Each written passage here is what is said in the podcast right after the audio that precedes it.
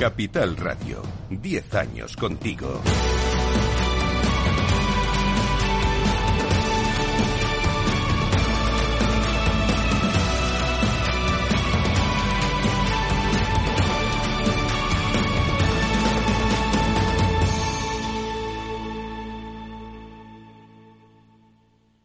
Este es un mensaje para todos los oyentes de radio y es solo para decir gracias. Gracias por dedicarnos tres horas cada día. Gracias por escucharnos en casa, en el coche, en el trabajo, en un móvil o donde sea, en directo o en podcast. Gracias por tu fidelidad, porque gracias a ti, la radio sigue siendo un gran medio, el más creíble, en el que más confías y el que mejor te informa y entretiene. El medio del día a día, de la actualidad al instante y que te acompaña siempre estés donde estés. Radio Value, la Asociación de Radios Comerciales te da gracias a ti.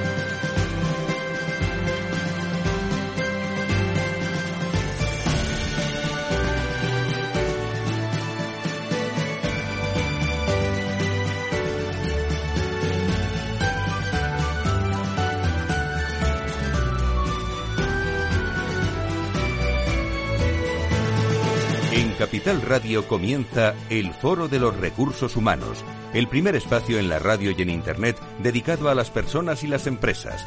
Desde la actualidad y las nuevas tendencias en gestión de empresas, analizamos el presente y el futuro de nuestro talento. Formación, competencias, comunicación, laboral, empleo, todo sobre los recursos humanos, con las voces protagonistas de los recursos humanos en un entorno directo Francisco García Cabello, el Foro de los Recursos Humanos, Capital Radio. ¿Qué tal? Muy buenos días, bienvenidos. Abrimos Foro de Recursos Humanos de este lunes 18 de diciembre. Lo hacemos con Adirrelat 360, tertulia, espacio de contenidos y debate con las relaciones laborales como protagonistas, ya consolidada aquí en la radio, en Foro de Recursos Humanos y con la única asociación de relaciones laborales en España, Adirrelat. Hay mucha materia, ¿eh? Mucha materia para hoy. Va a ser un espacio de, máxima actualidad eh, que pueden escuchar en directo o a través de los podcasts de Capital Radio y del Foro de Recursos Humanos porque va a ser un año, amigos y amigas, nuevo gobierno cargado de muchas medidas laborales, como hemos hablado en algunas ocasiones, destacando las medidas laborales de peso de sumar, aquí las hemos analizado muchas veces. De momento un tema estrella maneja la actualidad y las próximas horas, y es el desacuerdo entre sindicatos, empresarios y gobierno, hablamos del salario mínimo interprofesional. El Ministerio de Trabajo y Economía Social ha propuesto un aumento del 4% en el salario mínimo interprofesional a sindicatos y, empresarios. las últimas, aquí vamos a escuchar a los sindicatos hoy en tertulia con ellos. Antonio Garamendi, el presidente de la COE, eh, reflexionaba así en las últimas horas. Sé que ayer la ministra de Hacienda ha debido decir, no, es que esto si no lo pagan los españoles, también muchas cosas. Eh, y también somos los españoles, en este caso las empresas de este país, los empresarios, los autónomos, los que pagamos muchísimos impuestos. Por tanto, mm, también va a costar posiblemente el paro de mucha gente que no va a tener empleo porque no se va a poder eh, contratar. Por tanto, yo creo que esto es algo de justicia, que es lo que estamos pidiendo y especialmente, insisto, para pequeñas eh, empresas, para el mundo rural y yo creo que es que es nuestra posición. El Ejecutivo, la segunda reunión entre el Ejecutivo, sindicatos y patronal para abordar la subida del salario mínimo interprofesional acababa sin acuerdo ni fecha para volver a sentarse en la mesa de diálogo social. Eh, bueno, son propuestas que están alineadas con la sugerencia de CEO y CEPIME y que habían propuesto inicialmente un aumento del 3%, con la posibilidad de añadir hasta un 1% en caso de desviación de la inflación. Y vamos a escuchar las voces protagonistas enseguida de los sindicatos para que, con el objetivo de que nos cuenten la, última hora y la hoja de ruta. de este noviembre trepidante siempre en lo, en lo laboral y cerrando diciembre. Será en este espacio analizando claves también laborales, pensando en el año que acaba, el año que comienza, reducción de jornada laboral, ley de representación paritaria, eh, condiciones laborales transparentes y previsibles, Real Decreto Ley. Hay mucha, mucha materia. La vamos a contar a vuelta de pausa.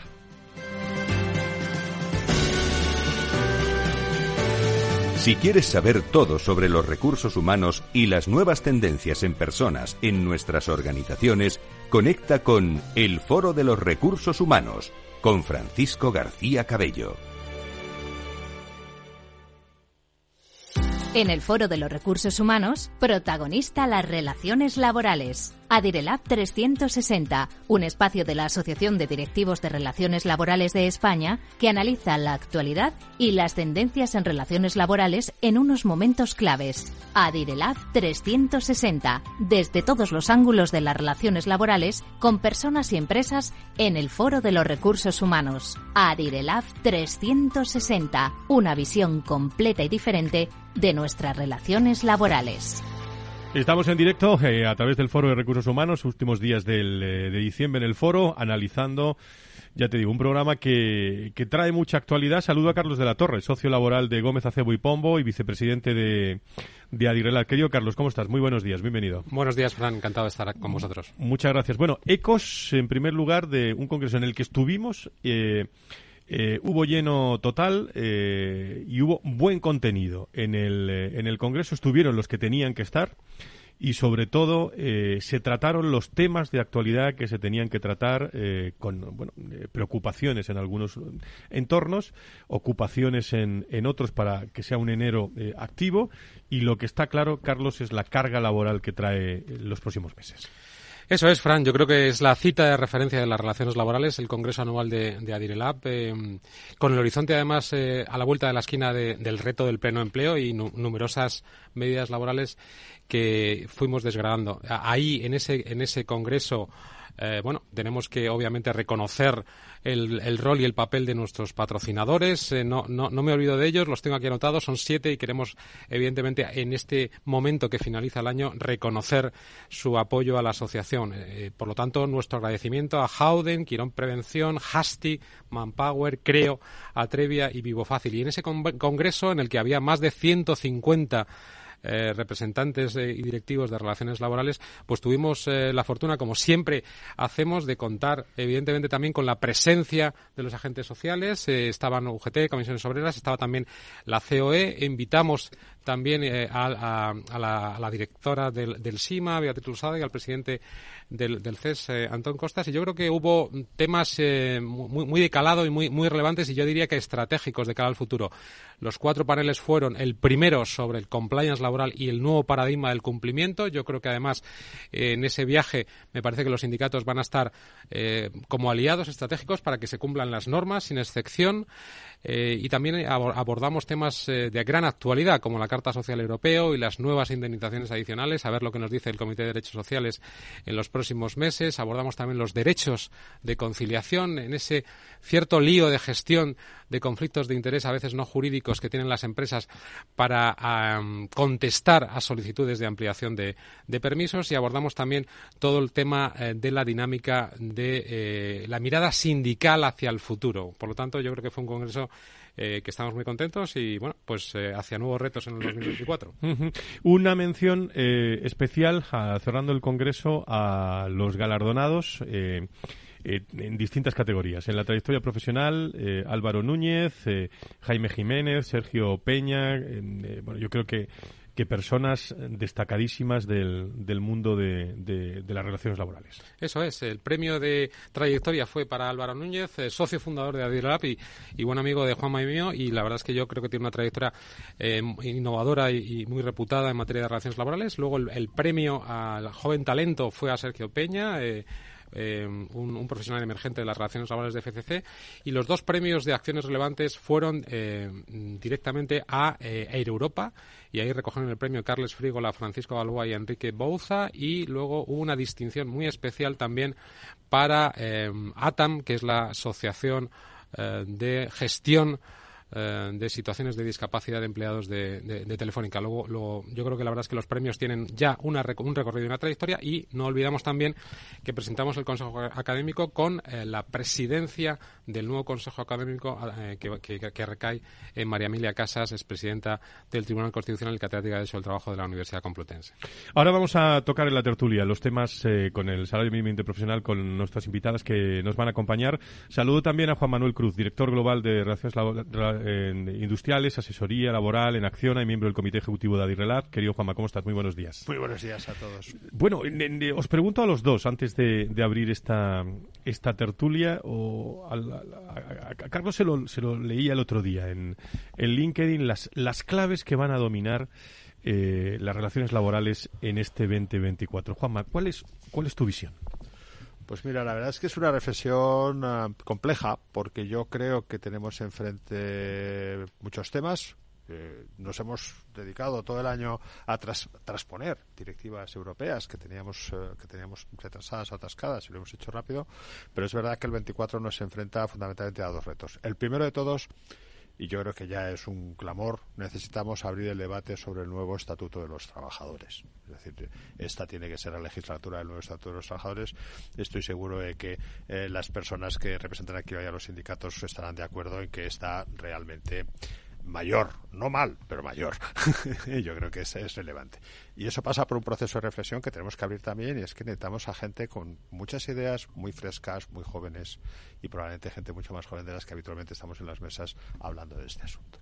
Pero el segundo tema es también igualmente complejo y es que yo creo que todos estamos con la cabeza no tanto en una gran crisis, pero sí al menos en una cierta recesión esta mañana oía verdaderamente preocupado que las cinco principales navieras del mundo, 50% de los contenedores que se mueven en el mundo, se han atascado en el Mar Rojo. Y eso es un dramón. O sea, acordaos a que se lió con el tema de los chips cuando la pandemia. Eso es una broma al lado de lo que puede generar esto en las dinámicas industriales y de, y de crecimiento. Vamos a ver. Yo creo que toca ser un año de mucho trabajo, de mucha reflexión, de mucho debate, de muchísima negociación, como siempre, pero siempre teniendo en cuenta esa situación que se nos puede que se nos puede venir encima, que esperemos que no sea más que esa supuesta em, eh, ese supuesto freno al crecimiento. Carlos. Bueno, en titulares yo creo, yo coincido con Juanma, eh, esos son los dos retos. El tema del estatuto del siglo XXI, necesitamos un estatuto digital y no analógico, probablemente breve, que deje más espacio a la autonomía colectiva. Yo creo que la madurez de las relaciones sindicales en España em, se, se, puede vislumbrar con el hecho de los grandes acuerdos sociales que ha habido en los últimos años y me da la impresión de que la inercia legislativa del Gobierno aprobando algunas normas fuera del diálogo social yo creo que debe de ser corregida. Y el segundo gran tema es el tema del el impacto de las incertidumbres económicas, la palabra que habla es incertidumbres, que puede generar el empleo. Yo creo que el tema de los riesgos geopolíticos, la inflación, el tema de, las cadenas de suministro, etcétera, está, ahí y debemos de buscar ese equilibrio virtuoso entre eh, incrementar eh, los derechos laborales de los trabajadores. El tema del SMI, por, cierto, es importante y hay que acabar con el mito de que un incremento del, del, SMI destruye empleo. Pero también es cierto que debemos de buscar un equilibrio virtuoso entre más derechos y más costes o obligaciones de las, de las compañías. Yo creo que al final es importante que eh, se, se, mantenga que necesitamos seguridad jurídica y claridad en las normas jurídicas y sobre todo también necesitamos eh, instrumentos que permitan la flexibilidad eh, interna y evitar situaciones de desvinculación. Bueno, yo creo que para qué esperar más, ¿no? Vamos a presentar a nuestras invitadas porque estaban previstos dentro de cinco minutos, pero vamos a, mm, darles todo el tiempo del mundo para poder tener una tertulia de plena actualidad. Saludo a Patricia Ruiz, secretaria confederal de la, de la UGT, que nos acompaña en directo en este lunes prenavideño aquí en, en, la radio, en el foro. Eh, Patricia, muy buenas tardes, bienvenida. Hola a todos y a todas. muchísimas gracias. Saludo también a Maricruz Vicente Peralta, que es secretaria confederal en Comisiones Obreras también presente que han venido las dos, las dos juntas, por ciento, de otro evento, y lo cual agradezco mucho. Muchísimas gracias por, por estar con nosotros. Gracias a vosotros, buenos días. Bueno, son dos, eh, tanto Patricia como Maricruz, para que se situen ustedes presentes en el diálogo, eh, en el diálogo social, en, en, todas las reuniones. Y por ahí empiezo. Novedades ante el salario mínimo interprofesional. Próximas, eh, próximas reuniones, nos quedamos con el 4%. ¿Cómo, cómo, ¿Cómo, está la situación en estos momentos? Bueno, pues en estos momentos... Maricruz. Eh, lo que estamos en la que estamos, digamos, es una situación de impasse. Yo en ningún caso hablaría de, mm, de desacuerdo en el salario mínimo interprofesional. Creo que tenemos posibilidades de llegar a, de llegar a un acuerdo y lo que estamos esperando es que nos, nos convoquen de inmediato a una nueva, a una nueva reunión.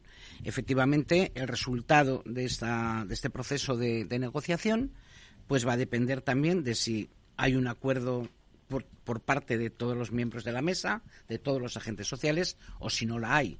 Si alguien se, se queda fuera y los resultados, como siempre ocurre en este tipo de, negociaciones, pues no pueden ser eh, los mismos, ¿no? Eh, yo creo que aquí eh, la COE lanzó su, su, propuesta, como bien, como bien conocen, y mm, yo creo que fue una propuesta bastante, bueno, yo creo que bastante oportuna, digamos, ¿no? Cuando, cuando la lanzó. Eh, ellos plantean que el salario mínimo se mueva en los mismos parámetros que el resto de los convenios colectivos en materia, en materia salarial, pero añadían un condicionante el que valga por delante, nosotros estamos de acuerdo, pero voy a, expresarme, que era eh, que este condicionaban esa propuesta a dos, a dos cuestiones. Una que tenía que ver con la con las personas que trabajan en el sector del campo, con las empresas del campo, que se pedía una bonificación de un 20% de la cuota de la, de la seguridad social y otra que estaba ligada con la desindexación de los salarios de las contratas de las, eh, de las administraciones eh, de las administraciones públicas. Nosotros con este segundo con esta segunda cuestión estamos de acuerdo porque además lo tenemos eh, firmado en el quinto acuerdo por el empleo y la negociación colectiva. También en otros ANCs hemos hablado de, esta, cuestión. Lo que pasa que por lo menos por parte de comisiones obreras creemos que no la podemos condicionar al salario mínimo interprofesional. Porque no solamente, no solamente la desindexación o esta situación de, cuando hablamos de desindexación, lo que queremos decir es que cuando se, cuando se contrata con las administraciones públicas y sucede un hecho como el que ha sucedido en los últimos años, que sin conocimiento de causa previa eh, el IPC, la inflación, se ha, se ha desviado muchísimo, ha sido un incremento muy importante, pues efectivamente eso dificulta, por una parte, la negociación colectiva, por otra parte, las empresas tienen dificultades para poder hacer frente a esa situación porque ellos han competido o han presentado su propuesta con una inflación francamente eh, muy eh, inferior a la que hemos tenido estos dos últimos años. Y eso genera un problema para las empresas y un problema también para los sindicatos y las trabajadoras y trabajadores a las que representamos, porque nos dificulta la negociación colectiva. Por lo tanto, no solamente afecta al salario mínimo, afecta también a personas que a colectivos que teniendo convenio colectivo están en esa misma eh, situación o similar. Por lo tanto, creemos que deberíamos de eh, abordar el salario mínimo interprofesional y un compromiso con el gobierno de abrir una mesa para hablar en concreto y en exclusiva de esta cuestión. Porque efectivamente tiene muchas más connotaciones y eh, nos podemos nos podemos alargar un poco en el tiempo y el salario mínimo pues hombre estaría bien que estuviera a primeros de a primeros de año. Patricia pues bajo nuestro punto de vista, a mí me gustaría resaltar el momento histórico que, estamos viviendo en cuanto al salario mínimo interprofesional. Mm, a nadie se le escapa que es un salario mínimo que afecta a más de dos millones y medio de personas trabajadoras y de que afecta, como todo el mundo puede entender, a las familias y a las rentas más vulnerables de este país. Que el gobierno haya convocado como primera reunión del diálogo social a los agentes sociales para tratar este tema pone de manifiesto la importancia del mismo. Y además no solamente por atender a las personas más vulnerables, sino que además lo que hacemos y ha quedado demostrado es que el aumentar el salario mínimo interprofesional no solo no ha traído lo que algunas eh, personas y algunos organismos vaticinaban eh, con la destrucción del empleo y la, la el desincentivar las contrataciones, ha ocurrido todo lo contrario. Estamos en máximos históricos de cotizantes a la Seguridad Social, cerca de los 21 millones de personas trabajadoras, y creo que todos nos hemos dado cuenta de que el aumento del salario mínimo no hace nada más que traer beneficios y avance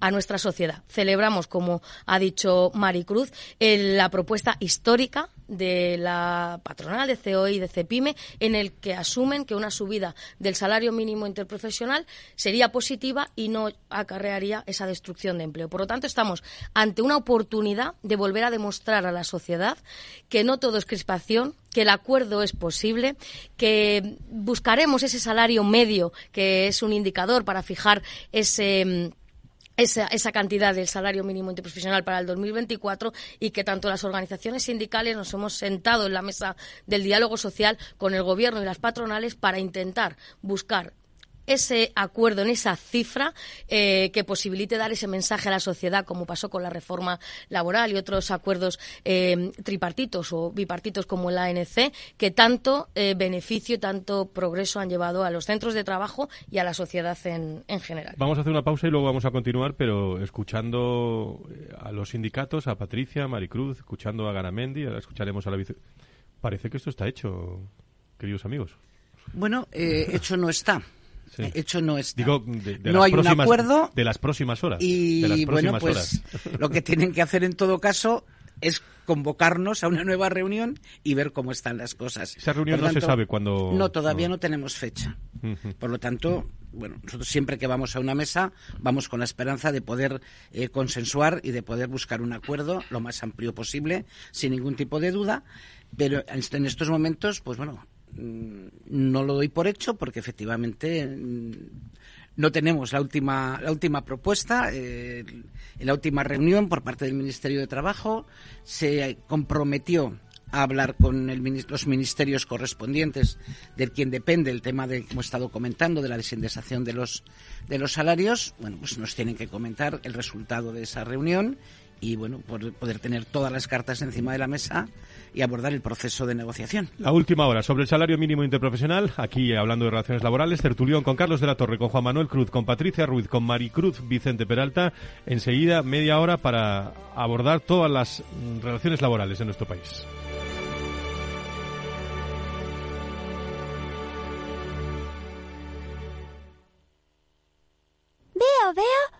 Cosita. ¿Qué cosita es? Empieza por la letrita L. Ya lo sé. Letras del Tesoro. Si mires donde mires ves letras del tesoro, en Renta 4 Banco te facilitamos comprarlas de forma rápida y cómoda. Entra en r4.com y descubre todas las ventajas de comprar letras con un especialista en inversión. Renta 4 Banco. ¿Quieres más?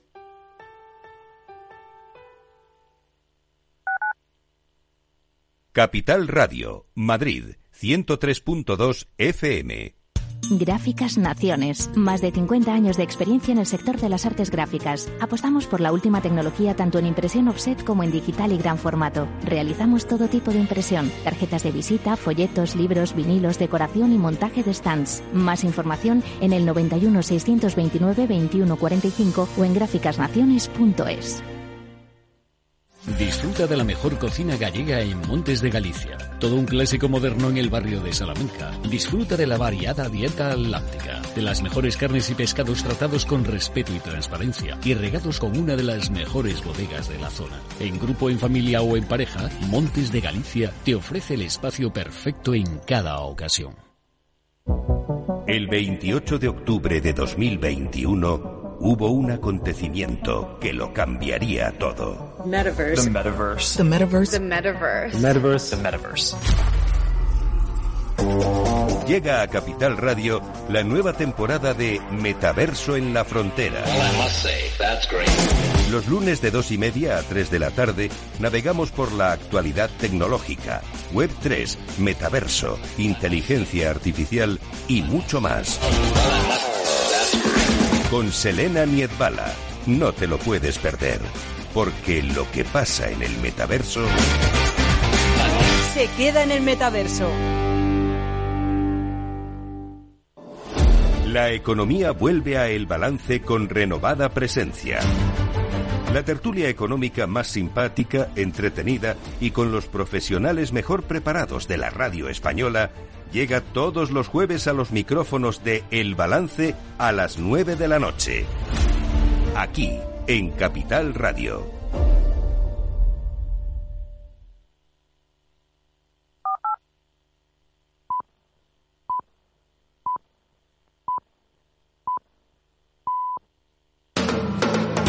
Capital Radio. Diez años contigo.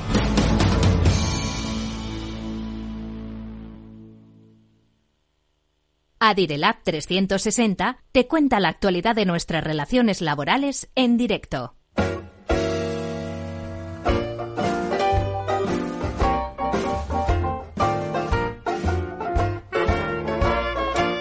La tertulia del Foro de los Recursos Humanos te aporta actualidad, innovación y conocimientos. Apúntate.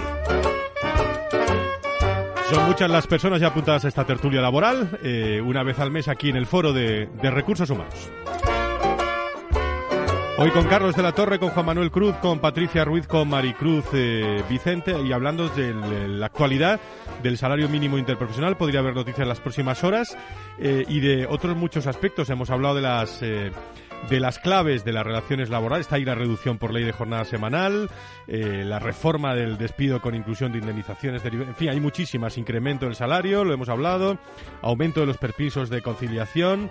Eh, eh, revisiones, eh, modificaciones sustanciales de las condiciones de trabajo, aprobaciones de la ley de uso de tiempo y nuevo impulso a jornadas híbridas, mayor sindicalización de las relaciones laborales, modificación, reforma de la ley de prevención de riesgos laborales. Son muchas, muchas las, los aspectos laborales. Pero dejarme que decía Juanma uno que, que salió en el Congreso de, de Adirrelab y es si por fin estamos en condiciones de, de hablar ya de contenido, ¿no? Del estatuto de los trabajadores del siglo XXI. ¿Por dónde habría que empezar? Lanzo ese tema para tertulia, para los cuatro, y ya quien quiera puede, puede intervenir o, interpelarse, tal Juanma. Por, alusiones. por alusiones. Adelante. A ver, yo creo que eh, eh, tanto los trabajadores como las trabajadoras de este país están ya eh, viviendo en un marco laboral que se hizo en el año 80, que se han hecho muchísimas reformas, pero al final el corazón de ese, de ese, de ese texto legal sigue siendo el del año 80, y es que la vida va por otro lado. La vida va por otro lado, lo vemos en las empresas, lo veis seguro vosotros en los sindicatos, tenemos un marco enorme de planes de igualdad, de conciliación, hemos hablado hoy de cinco sistemas que el estatuto los recoge con dificultades. Entonces, ¿qué son los pasos que desde mi punto de vista deberíamos dar? Lo mismo que ya se intentó hacer en el año 16, creo, si no me equivoco, con una persona que además hizo un esfuerzo enorme, porque al final por razones políticas pues, pues no, no, que es crear una comisión de trabajo en el ámbito del Congreso, que es donde hay que hacerlo, que es donde hay que hacerlo, donde participen empresas, trabajadores y todas las, eh, todos los, todas las partes interesadas. Pero con dos requisitos y muy importantes. Uno, llevarnos a esa mesa toda la buena voluntad de diálogo social que acreditamos en este país es que somos un país con un diálogo social excepcionalmente bueno. Y eso hay que llevarlo a esa mesa. Y dos, insisto, y, está feo que lo diga yo, pero es que necesitamos llevarnos a gente joven porque es que probablemente los intereses de las personas que hicimos o que participamos más o menos directamente en el Estatuto del 80 no son los de hoy. Y tenemos que buscar a esas abogadas y abogados laboralistas, a esas directoras y directores de relaciones laborales, de recursos humanos y aquellos representantes de los sindicatos, representantes y eh, de los trabajadores y trabajadoras que realmente vivan la realidad de hoy. Y la del futuro va a ser el Estatuto de los Trabajadores del 2025 al 2050 no, de, no del de ahora, sino del 2025 al 2050. Pensemos en el 2025 al 2050. Ese es para mí el gran reto. Más opiniones.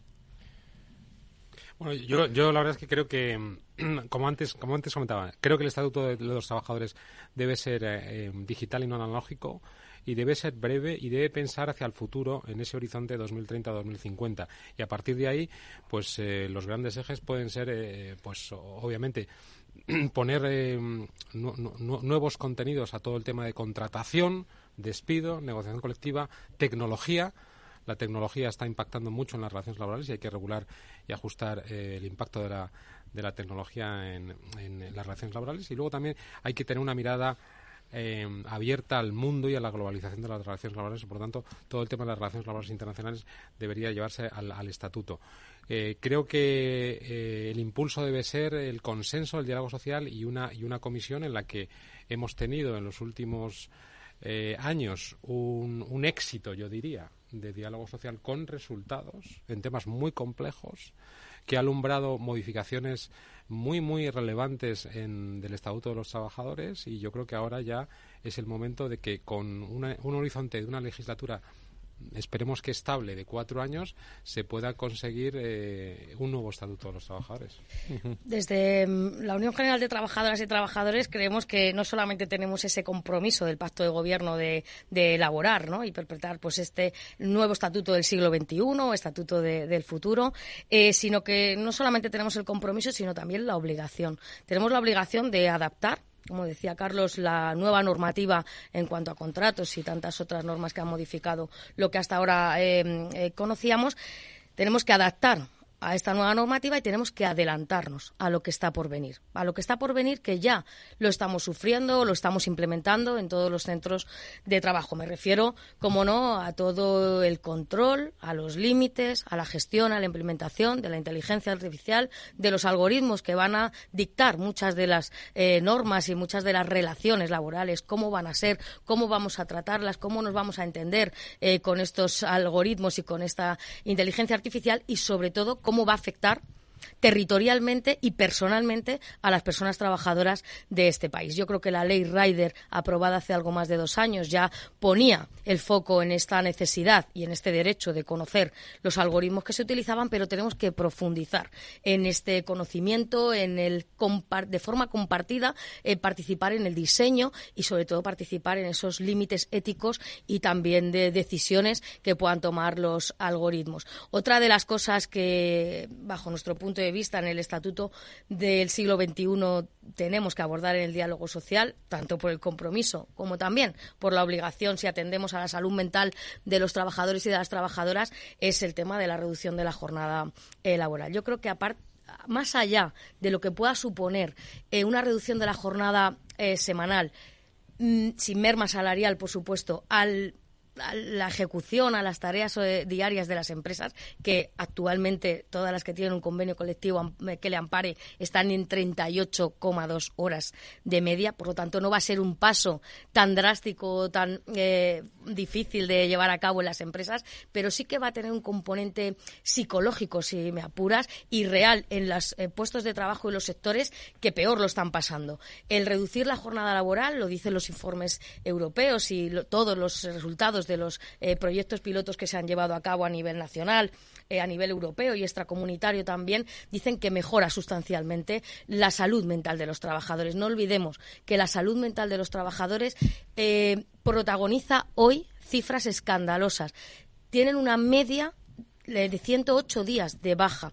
Es la tercera causa, la tercera eh, tipología de baja laboral eh, en duración solo por detrás de los relacionados con temas de cancerígenos o cardiovasculares. Estamos ante un problema de la sociedad que se ha puesto de manifiesto de una manera mucho más mm, contundente después de la pandemia y creo que el Estatuto de los Trabajadores debe atender a esta necesidad social y debe reducir la jornada, también fortaleciendo la prevención y, y el reconocimiento de las enfermedades profesionales. Antes decía la nueva ley de prevención de riesgos y que reconozca las enfermedades de salud mental como posible origen, eh, algunas de ellas en porcentaje dentro de los centros de trabajo, para poder no criminalizar a las empresas, sino poder actuar a través de la formación y a través de la atención, también reforzando la salud pública, pero también en los centros de trabajo. Yo creo que tenemos un trabajo muy arduo por delante. Si queréis, luego hablamos del tema de la reforma del despido, pero tenemos muchos temas muy importantes que yo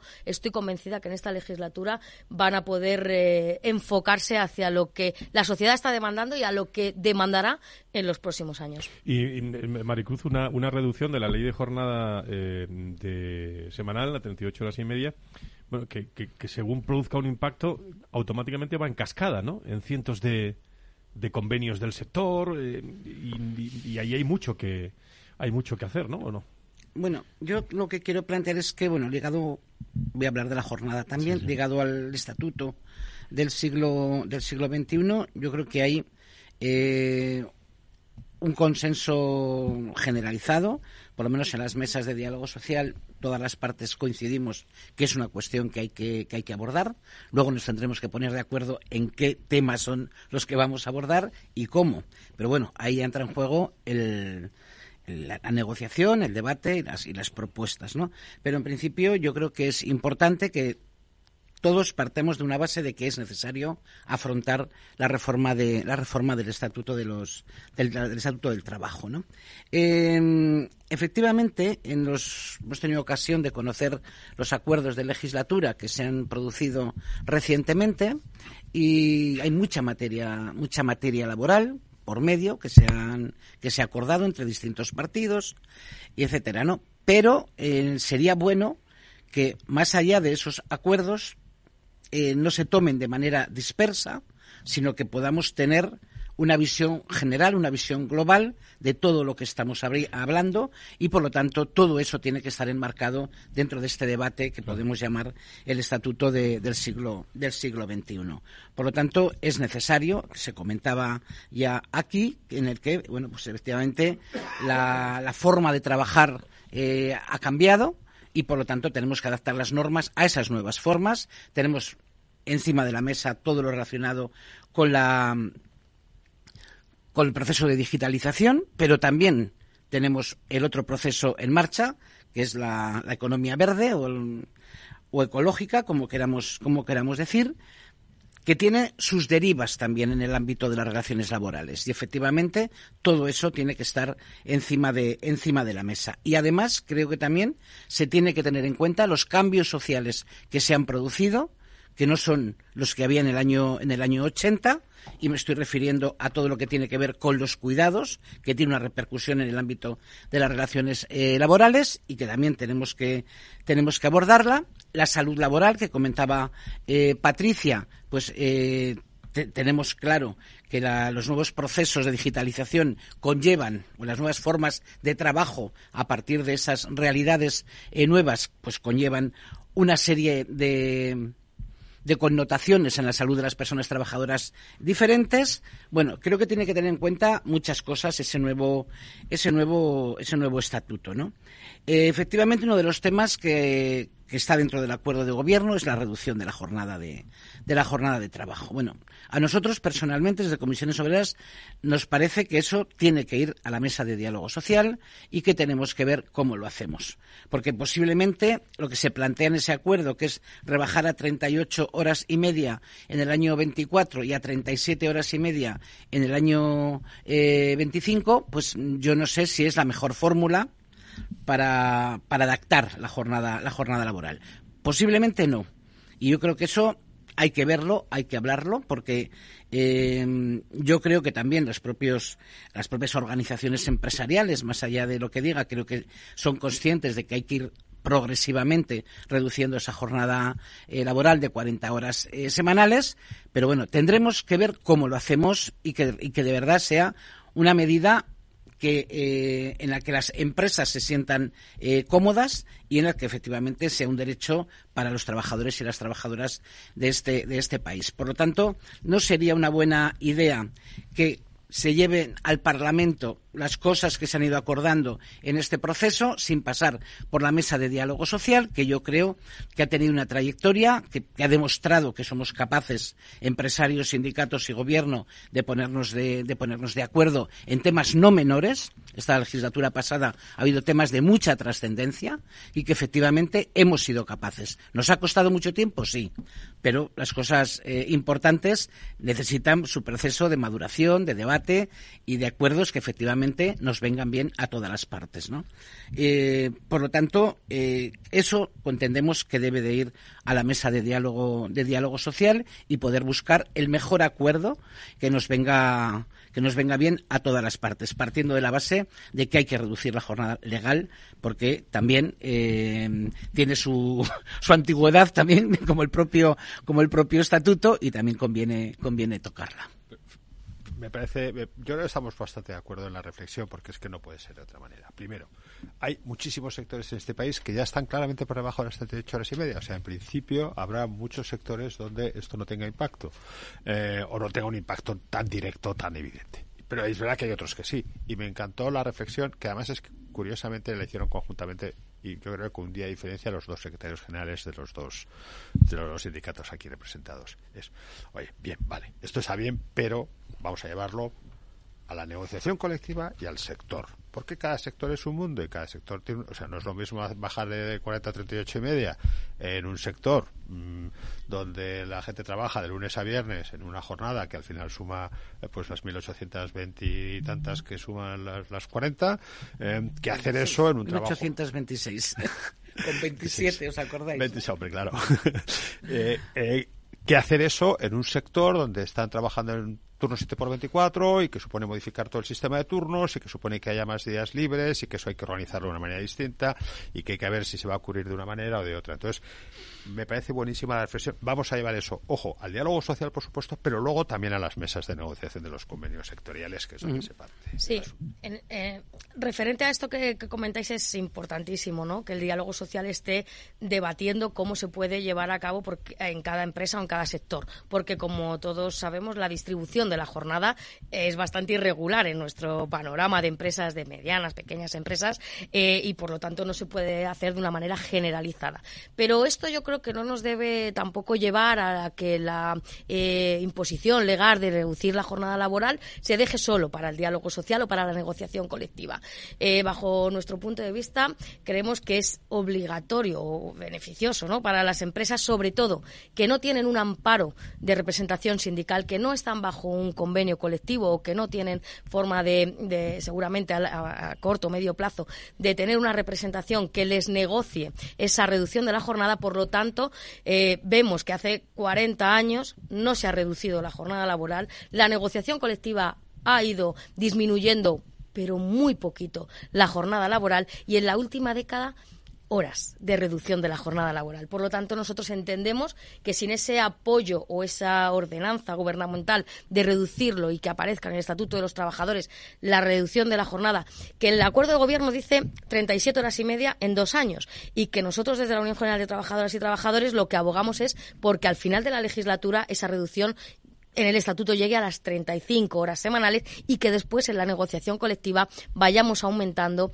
hacia, o reduciendo en este caso, hacia las 32. Ya el informe de junio que presentó el Ministerio de Trabajo decía que esto era posible sin merma salarial y sin mermar tampoco la productividad de las empresas. Hablaba de que en el 2022 podía haber eh, haberse reducido la jornada a 37 horas y media y que en el 32 32.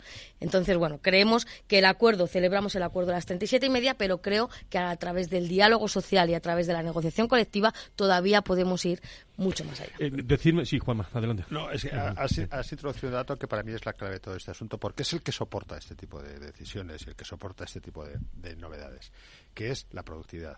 Tenemos la productividad de este país muy, muy atascada Decías muy bien, con mucho criterio, que llevamos muchos años en reducir la jornada laboral, es verdad, es un dato, pero es que con la misma, la productividad de este país va mal y está atascada también desde hace 15 años.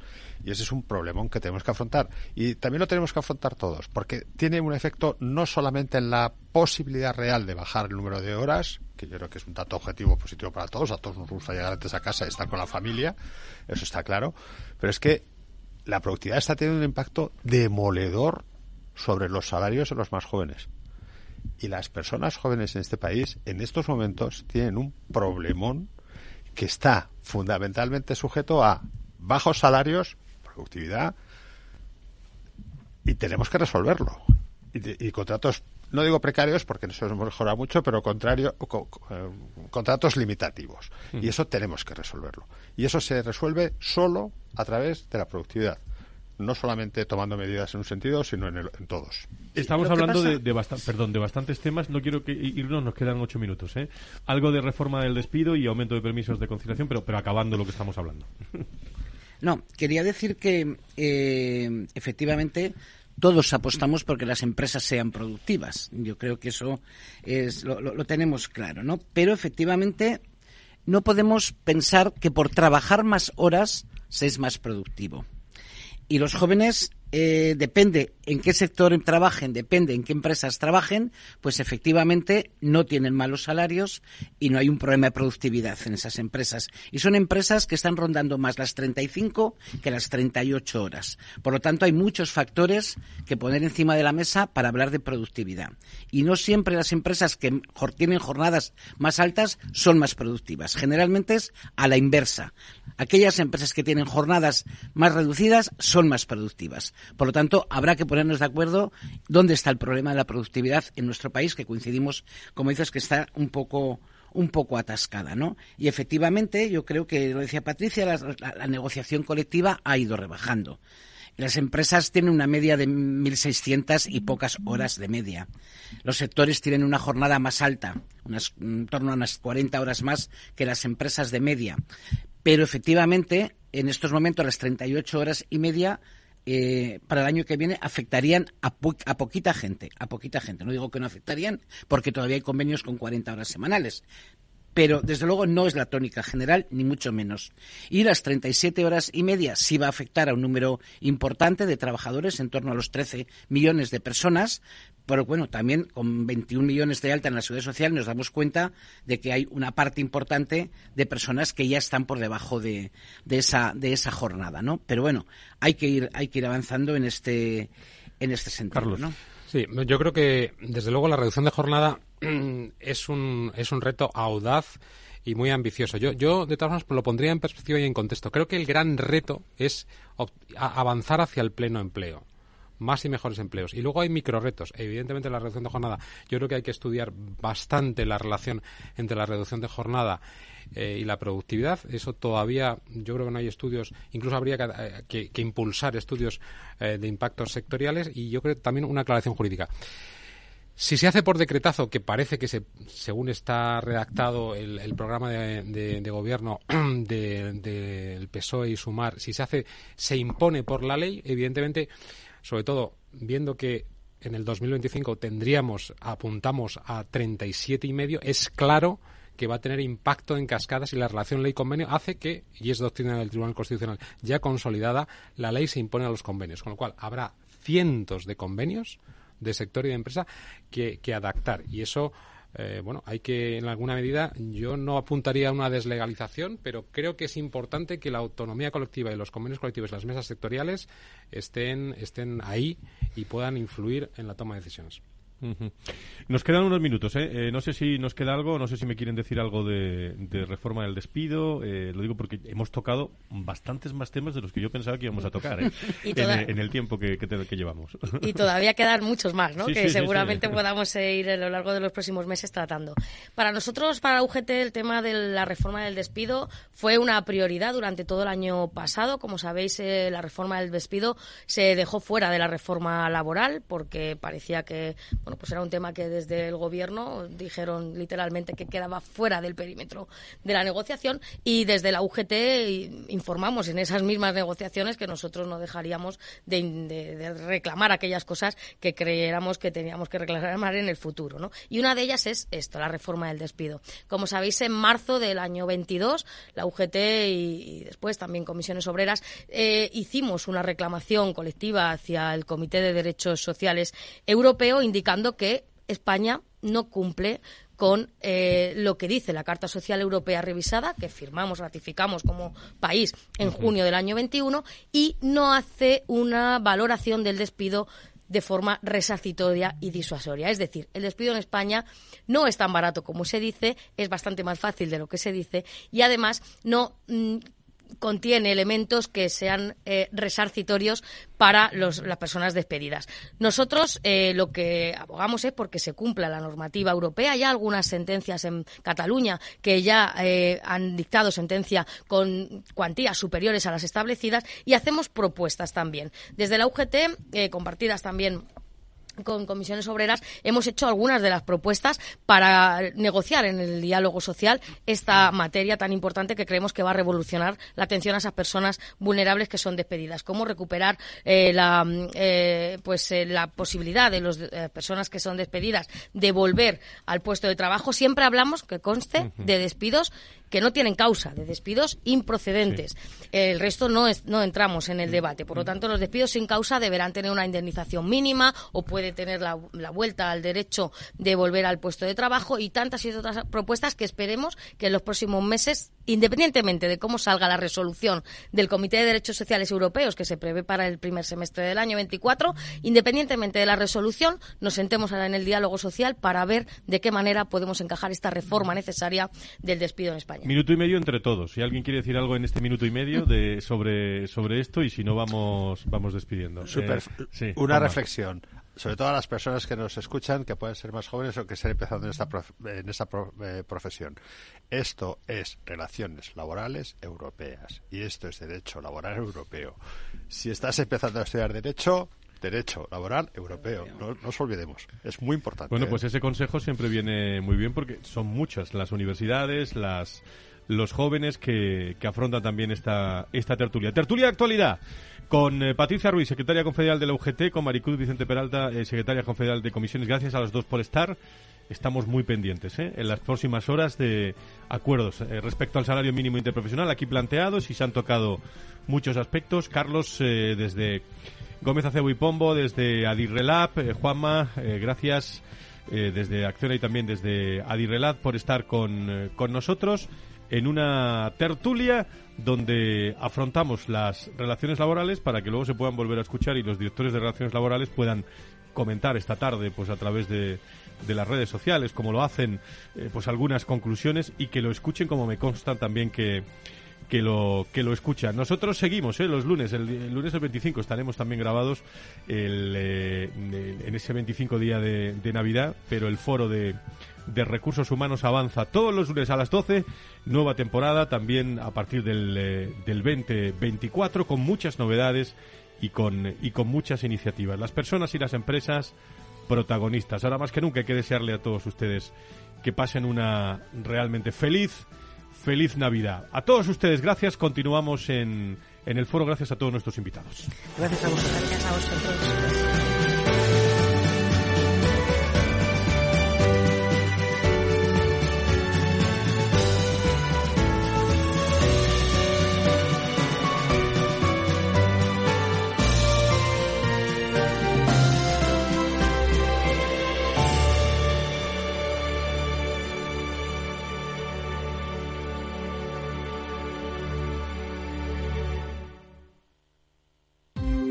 Ya no estamos en la era de la información, estamos en la era de la gestión de los datos y de la inteligencia artificial. El tratamiento inteligente de estos datos proporciona un valor enorme a las empresas en sus procesos de negocio. En Piper Lab ayudamos a nuestros clientes a tomar decisiones de negocio basadas en datos. Escúchanos todos los lunes en el espacio de Big Data de Capital, la Bolsa y la Vida. ¿Qué es ir más allá? Con Arval podrás llegar donde te propongas de la forma más sostenible y desplazarte como y cuando necesites con una oferta de renting sostenible, segura y conectada. Y preocuparte solo de conducir porque nosotros nos ocupamos del resto. Arval, la transición energética arranca aquí. Más información en arval.es.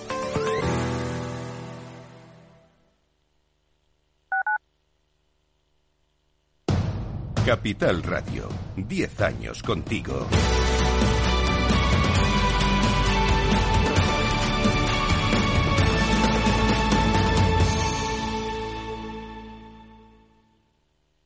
Gráficas Naciones. Más de 50 años de experiencia en el sector de las artes gráficas. Apostamos por la última tecnología tanto en impresión offset como en digital y gran formato. Realizamos todo tipo de impresión. Tarjetas de visita, folletos, libros, vinilos, decoración y montaje de stands. Más información en el 91 629 2145 o en gráficasnaciones.es. Disfruta de la mejor cocina gallega en Montes de Galicia. Todo un clásico moderno en el barrio de Salamanca. Disfruta de la variada dieta láctica, de las mejores carnes y pescados tratados con respeto y transparencia y regados con una de las mejores bodegas de la zona. En grupo, en familia o en pareja, Montes de Galicia te ofrece el espacio perfecto en cada ocasión. Si quieres adelantarte a los cambios económicos, digitales y empresariales, escucha After Work. El programa de Capital Radio para profesionales, pymes y emprendedores que te ayudará a entender el momento presente y a tomar decisiones para el futuro inmediato. De lunes a jueves, de 7 a 8 de la tarde, con Eduardo Castillo.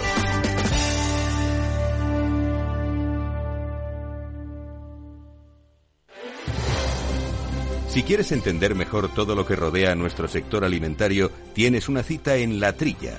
Un gran equipo de especialistas te acercará a la actualidad económica y política desde el campo hasta la mesa. Conocerás sus principales innovaciones sin olvidar las producciones más tradicionales. Los sábados de 8 a 9 de la mañana con Juan Quintana, La Trilla de Capital Radio.